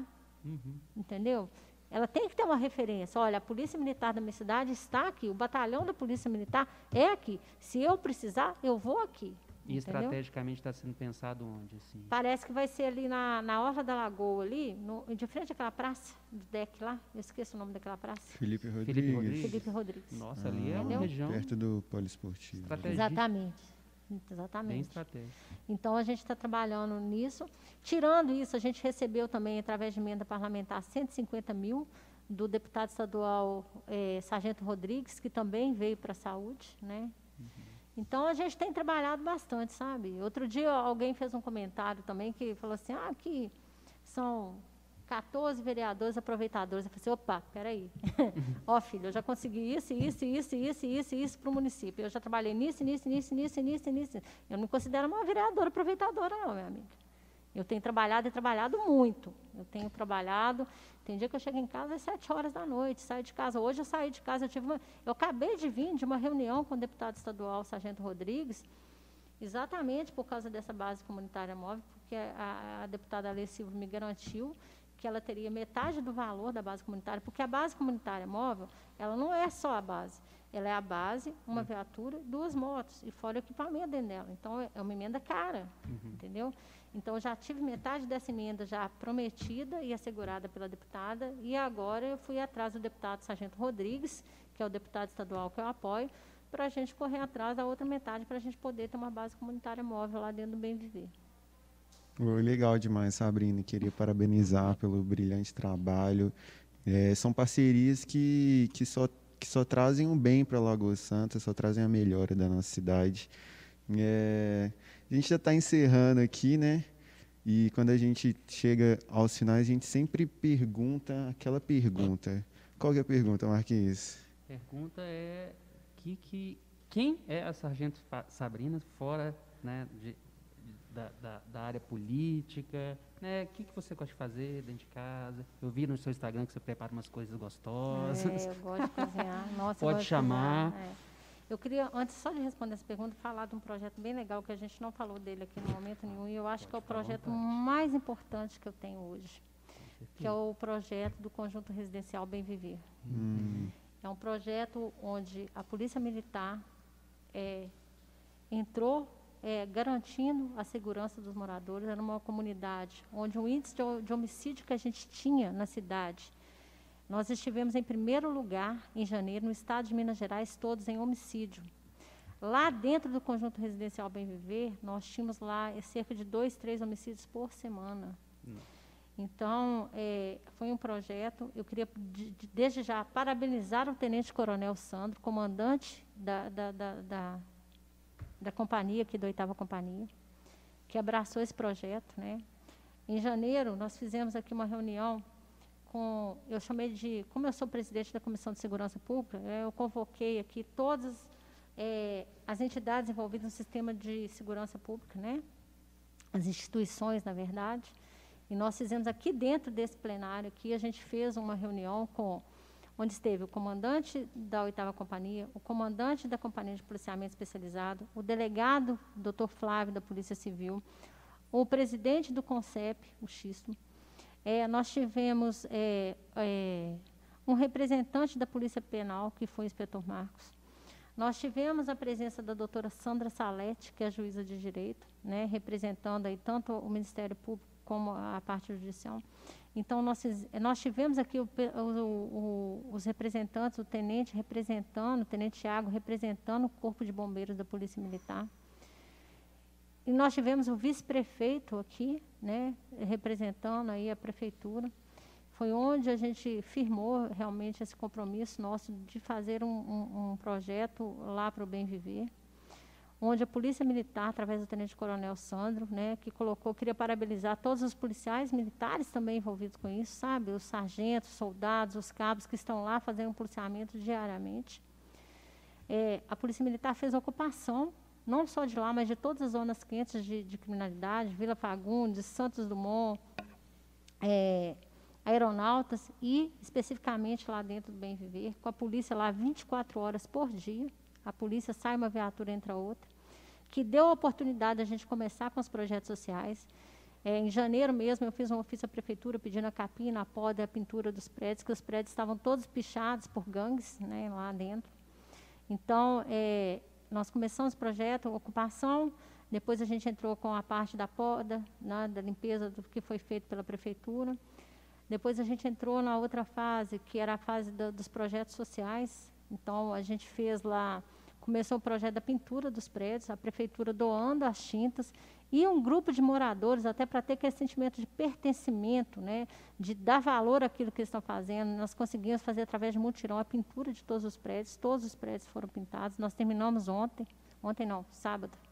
Sábado foi o último dia, foram seis sábados consecutivos, né? Eu estava lá todos os dias, a não ser o que eu viajei para Brasília, né, que eu estava de volta para Brasília, mas nós estivemos todos os sábados lá de 8 horas da manhã ao meio-dia, lá dentro daquele lá dentro lá da, do Bem Viver. E a satisfação que a gente vê dos moradores lá, sabe? De ter a vida deles de volta, né? De ter, é, viver com dignidade, de poder andar lá dentro, sem medo de tiroteio, sem medo, né? Do tráfico que corria lá, lá dentro muito grande, é muito satisfatório, sabe? Então, esse é um projeto, a gente não terminou ele ainda, né? Dia das Mães, eu fiz um projeto social lá, que foi o Dia de Beleza para as Mães do Bem Viver, né? Que a gente fez lá, a Viviane Tomás lá, agradecer ela também, a Viviane se dispôs lá, cortou o cabelo lá, mais 60 cortes de cabelo, né? A gente fez hidratação, pintou unha, sabe? Fez sobrancelha, fez é, o busto de quem queria fazer. Então, assim, muito e a gente tem mais projetos sociais. Nós tínhamos um problema com a caixa d'água lá, né? Que a caixa d'água é, era um problema crônico que eles tinham lá, problema de, de, de gestão lá na, na, na, questão da caixa d'água. A gente conseguiu resolver, né? Conseguimos material para eles fazerem uma reforma lá. Conseguimos para eles as quatro boias, para eles colocarem as boias lá na caixa d'água. Foi instalada todas, né, na redação, três boias e uma reserva, mas instalou as três boias agora no sábado passado. Eles já não têm problema com a falta de água lá, já tem um tempo já. Então, assim, esse é um projeto que eu me orgulho muito dele, sabe? De ver a transformação que aquela comunidade está tendo lá dentro, né? é, através da parceria da Polícia Militar, da Prefeitura e do meu gabinete, no que a gente pode fazer, da mudança de vida daquelas pessoas lá. Então, esse é um projeto que eu não poderia falar. Você falou dos projetos importantes. Eu acho que esse é o mais importante. e eu tive assim, o prazer de, de, de estar lá no, no Bem Viver, mesmo antes de da primeira família chegar. Né? Eu fotografei todo né, o, o, o complexo lá, né, que eu, é, é, são quantas famílias? Lá hoje são 31 prédios, né? É, 620 apartamentos e hoje morando lá, né? Porque teve muita gente que teve que abandonar lá, perdeu, né? Uhum. Por causa da criminalidade também estava lá, eles eram obrigados a sair. Hoje tem em torno de 420 famílias lá. 420 Quase que 3 mil famílias. pessoas lá dentro. Em torno de 3 mil pessoas. Então, sim, é, é, é um universo. Né? É um universo. Tem várias questões a ser resolvidas. Né? Hum. Não, não, é, não é só a questão de entregar uma unidade né, de moradia para uma pessoa e está resolvido. Né? Porque uhum. a questão é, é, bem maior, né? são 3 mil pessoas né, uhum. né, morando num, lugar, num, num, local onde existe um, um, espaço de convivência em comum, né? Exatamente. Um, um, um, lugar de esporte em comum. E o projeto era muito bonito.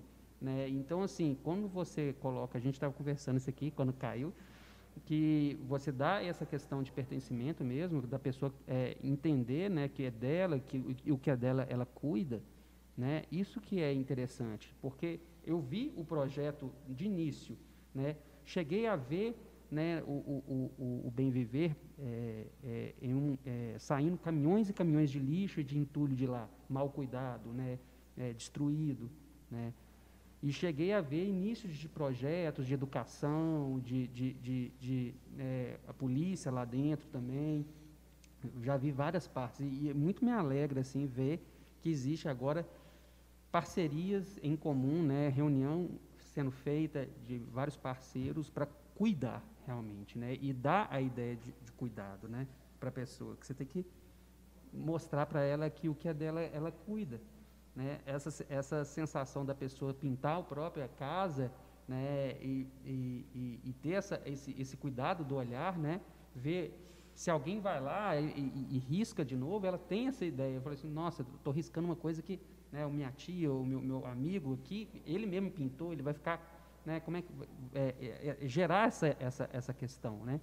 E eu fico muito feliz de ver, né? Porque é muita gente envolvida, né? É, muita gente envolvida e, e, graças a Deus tem dado certo, né? Agora a preocupação maior é continuar fazendo dar certo, né? Uhum. É, como eu disse é, e a gente não pode esquecer, né? Nada seria possível se não fosse a primeira intervenção da Polícia Militar lá dentro. Porque todos os outros atos que estão sendo feitos posteriormente, a gente deve agradecer a intervenção feita pela Polícia Militar que foi o fundamental para que a gente pudesse ter acesso à comunidade. Né? Então, muitas coisas boas ainda virão, podem ter certeza. Bom demais. Para finalizar, aquela perguntinha que eu tinha te falado antes, né, do, do bem viver, né, quem que é a Sabrina? É, exatamente. Bom, a Sabrina é uma mulher simples, né, é, caseira, né, é, é, que dá muito valor à família, né? A, a minha família para mim vem em primeiro lugar, né? Meus filhos, meu marido, minha família de modo geral, minha mãe, minha irmã, né? Meus parentes todos assim, eles vêm em primeiro lugar. Em segundo lugar, como eu falei, a minha instituição, né? De onde eu vi, eu acho que a gente não pode esquecer as raízes. Então, as forças de segurança pública é, moram, de, todas elas moram no meu coração, né? Primeiro lugar a Polícia Militar, que eu vim de lá, mas as outras eu, eu tenho uma, um, um, olhar voltado para todas elas. Eu sou aquela pessoa que gosta de orquídea, sou orquidófila, né? sou, sou presidente da Associação Orquidófila de Lagoa Santa. É, tenho mais de umas 400 orquídeas na minha casa. Gosto das minhas plantinhas, é onde eu tiro meus estresse, né? É, mas é, é, meus hobbies, né? São leitura, né? É, podem até rir, drama asiático. Drama asiático. eu não tenho paciência para novela, eu assisto é drama asiático, entendeu? Tem, se você pegar meu celular aqui, tem Viki, tem tudo aqui baixado aqui, ó. é aquelas novinhas bem melodramáticas mesmo, aquelas novinhas água com açúcar asiático, aquilo ali que eu gosto de assistir. Né? Eu falei que você podia rir, que eu sabia que você ia rir. Ai, aquele trem bem água com açúcar mesmo, que pegou na mão ali já está de bom tamanho. Então, uhum. essas são as novelinhas que eu gosto de assistir. Cozinhar também, assim, eu adoro. Eu, eu, eu, já, eu já tive um buffet também, tudo, mas assim, eu gosto de cozinhar para a família. E uhum. não sei cozinhar coisa pouca, sabe? Assim, eu falo assim, eu vou fazer um almoço para casa. Na hora que eu vi, tá aquele panelão. E minha casa sempre está cheia também, né? Eu gosto muito de receber. Então, eu tenho um carinho muito grande, sabe? Eu tenho uma família que está lá do lado de mim, lá, que é a, a dona Lucia Seu Moura, lá, que todo final de semana está almoçando lá em casa. São pessoas que são meus padrinhos de casamento, são pessoas que eu gosto muito. Ele e a família dele toda, eu tenho um carinho muito especial. E, e, e os amigos que chegam, né? Hoje eu falo assim, não vai vir ninguém aqui, de repente está batendo alguém lá.